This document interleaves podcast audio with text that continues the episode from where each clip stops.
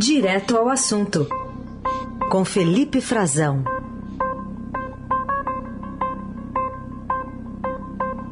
Fala, Frazão, bom dia. Oi, Carol, bom dia a você, bom dia para os nossos ouvintes que acompanham o Jornal do Dourado nessa manhã de sexta-feira. Sexta-feira chegou a primeira do ano. Que bom, né? Que bom que conseguimos chegar até aqui. É isso aí. Frazão, fala um pouquinho sobre é, essa pandemia, especialmente a cepa Omicron, que já fez a primeira morte, a primeira vítima aqui no Brasil, confirmada pelo Ministério da Saúde. E não só ela, né, mas toda a conjuntura que acabou levando o cancelamento do carnaval em diversas capitais. É, Carol, a gente viu ontem, né, a confirmação dessa morte, a primeira morte. Quer dizer, é um indicativo, né, marca para todos nós né, aqui no Brasil que a, a, gente ainda tinha dúvidas, né, as pessoas têm ainda um pouco de receios é, sobre como lidar com a Omicron, porque hum, as evidências científicas mostravam uma menor, maior transmissibilidade dela, né? ela é mais transmissível, mais fácil de pegar, e a gente está vendo isso, é, ela está se espalhando muito rápido, e também indicavam que talvez ela fosse é, é, menos mortal, né, que causasse menos óbitos, mas ela ainda assim causa óbitos, né, então foi confirmado ontem pela prefeitura aqui em Goiás, né, na região de é, da, na região cap, da capital, região metropolitana de Goiânia, cidade de Aparecida de Goiânia, que é uma cidade vizinha a Guiana, uhum. é, o primeiro óbito que ocorreu em dezembro, na verdade, né? O óbito ocorreu em dezembro e depois dos testes todos é, foi identificado que sim tratava-se de, um, de uma pessoa que havia sido é, infectada por uma, uma outra pessoa que tinha a Omicron e, e era, também tinha algumas comorbidades como é, fibrose pulmonar, hipertensão arterial, então estava já num, bastante com a saúde bem comprometida e acabou morrendo por causa da Covid é, provocada pela Omicron. É, isso alarma todo, a todos nós. É, as autoridades estão tomando, como você comentou, o, as medidas para acabar com a, as aglomerações dentro do possível, né?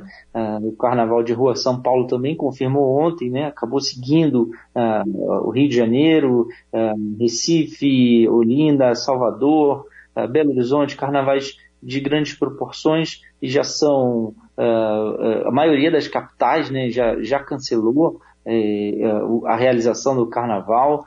É, faltam poucas cidades que não tenham uma tradição muito grande de, de festas. É, o carnaval de rua, que causa. Não existe sem aglomeração, né, Carol? Não existe carnaval sem aglomeração.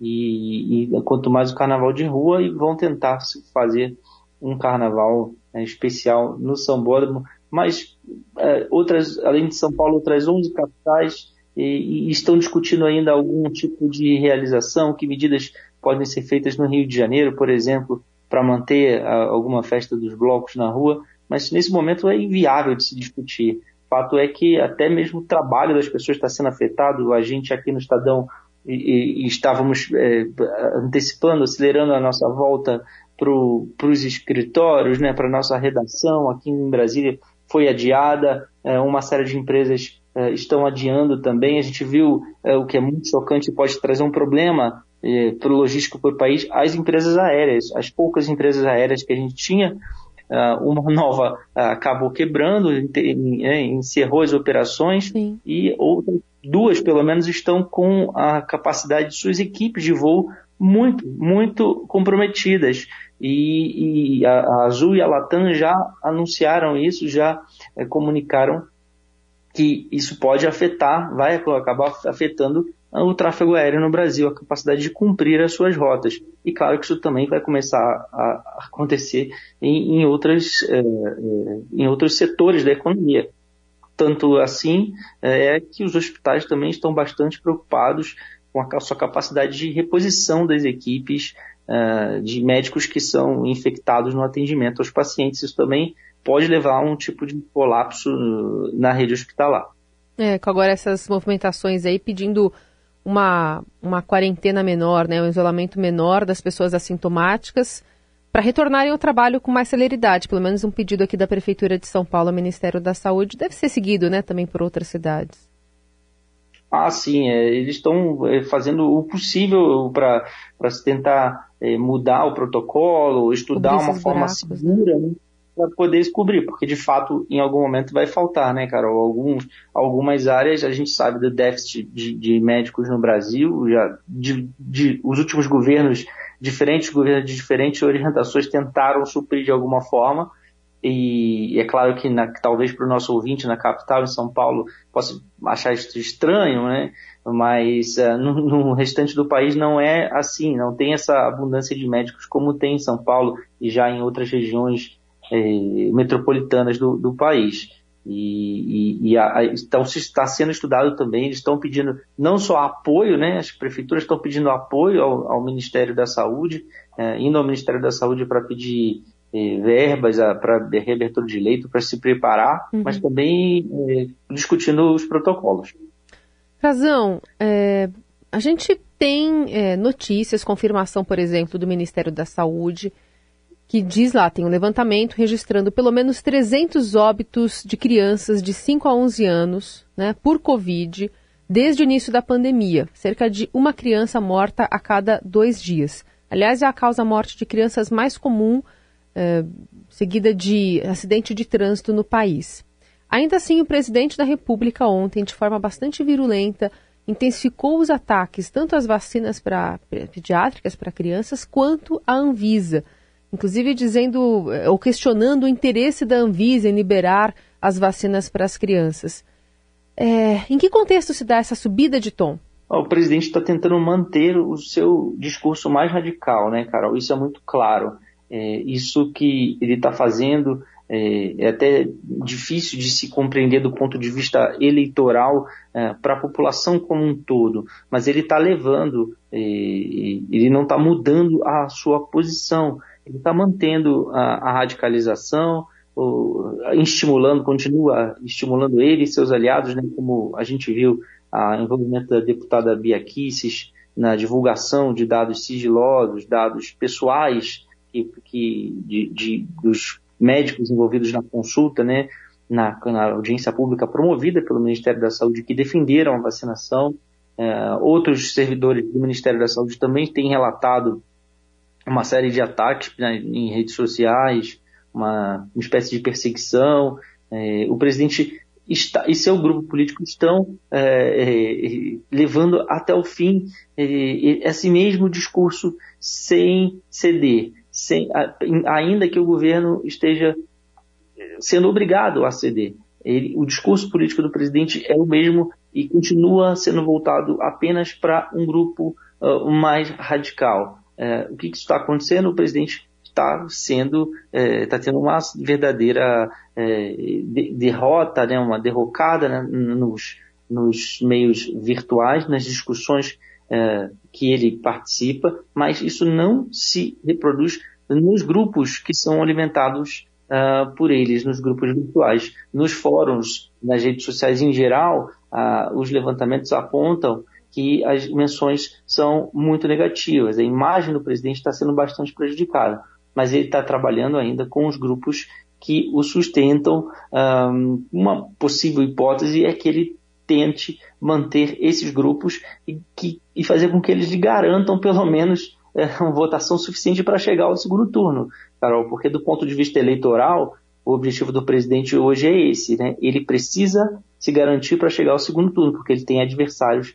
que estão tentando é, ganhar né, o voto do campo da direita, do campo dele, para suplantá-lo e disputarem com quem está mais bem posicionado hoje eh, na corrida presidencial, que é o ex-presidente Lula pela esquerda. Agora, você falava desses números, 311 óbitos são dados do próprio Ministério da Saúde. Então, quando o presidente diz que é, não viu, não sabe de nenhum caso de óbito de criança, pergunta aos seus assessores, que geralmente estão em volta, e ninguém nunca questiona o presidente, né? É engraçado que nesses momentos todo mundo, ninguém se vacinou, ninguém conhece ninguém, nenhuma pessoa que tenha é, perdido uma criança na família, são 311 óbitos, é um número considerado alto, Carol, pra, pelas uh, autoridade, pela Sociedade Brasileira de Pediatria, porque é uma doença que tem vacina.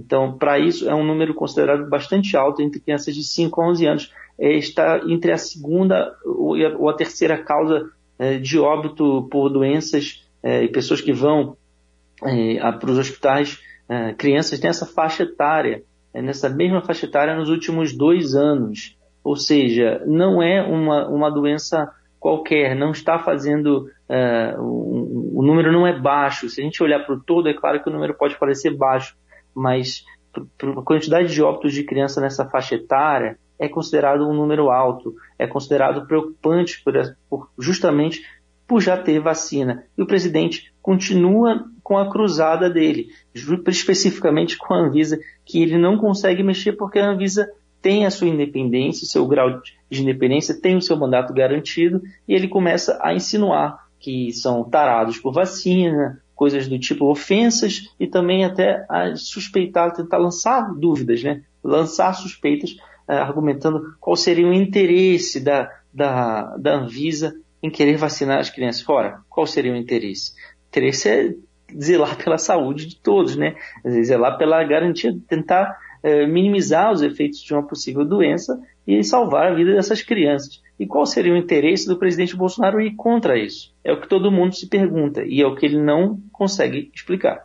Frazão, queria te ouvir um pouco mais também sobre cenário eleitoral. A gente tem agora algumas manifestações um pouco mais direcionadas, né, de dos principais pré-candidatos em relação a, ao que eles têm de planos para o Brasil, né, se assumirem a cadeira do presidente Bolsonaro. Então, por exemplo, do lado do PT, tem algumas propostas é, que vão contra a reforma trabalhista, né, voltar atrás nas modificações feitas pelo governo Michel Temer, rever teto de gastos, privatizações. Por outro lado, o ex-juiz Sérgio Moro fala em reforma do judiciário. Como é que essas, essas ideias estão chegando aí à discussão e estão né, ganhando um pouco mais de corpo agora? É, são, o interessante a gente notar, Carol, o tom né, e, o, e onde cada um está mexendo o, o ex-presidente Lula e sua equipe, o PT, então sempre foram é, procuram se vincular sempre à classe trabalhadora, aos mais pobres. Então, a pauta do Lula nesse primeiro momento é essa, é a reforma trabalhista. Né? A reforma trabalhista foi uma reforma é, ingrata para a população em geral. Ela teve uma imagem ruim junto à população. O, o relator da reforma trabalhista, na época, quem levou ela a cabo, foi o hoje ministro do Desenvolvimento Regional, Rogério Marinho. O que, que aconteceu com ele? Ele não se reelegeu, Carol.